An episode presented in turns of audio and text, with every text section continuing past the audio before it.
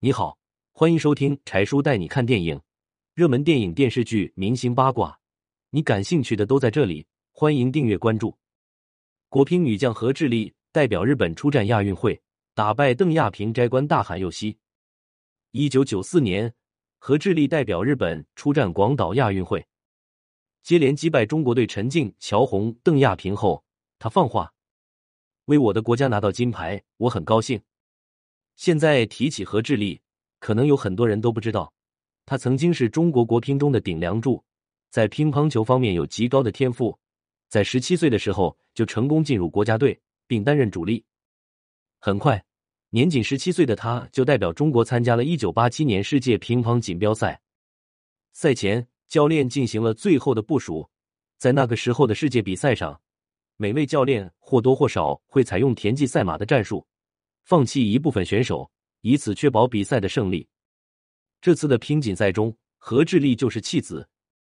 在训练中，何智丽的发挥不稳定，很难战胜实力强劲的韩国选手梁英子。教练决定让何智丽让球输给管建华，让发挥稳定的管建华去对战梁英子。但何智丽不想遵从教练的安排，临时变卦，击败同队管建华，进入决赛后。何智丽又险胜梁英子拿下了冠军，这样的举动让教练组异常生气。在国际大赛上，国家荣誉要高于个人利益。何智丽为了争一口气，违抗教练的指挥，虽然拿到了冠军，但他还是被臭骂一顿，坐到了冷板凳上。何智丽迅速退出国家队，然后和日本男友小山英之结婚，加入日本籍，改名小山智丽，同时进入日本乒乓球队。成为了绝对的主力。一九九四年，小山智利和中国队相遇广岛，他决心要击败中国队。小山智利的个人实力极强，接连战胜了陈静、乔红以及未来的大满贯得主邓亚萍。赛后接受采访时，即使他日语不好，还是坚持用日语发言：“为我的国家夺得奖牌，我非常高兴，比我在中国当队员时兴奋多了。”日本球迷将小山智丽看作是和中国争雄的悍将。在广岛铩羽而归后，中国女乒积极训练。在一九九六年亚特兰大奥运会上，乔红在遇小山智丽后直落三局结束比赛。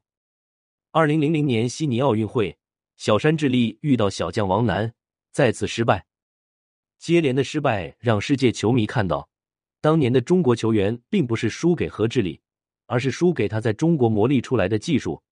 一旦脱离了中国乒乓这片沃土，何智丽技术下滑之快令人扎舌。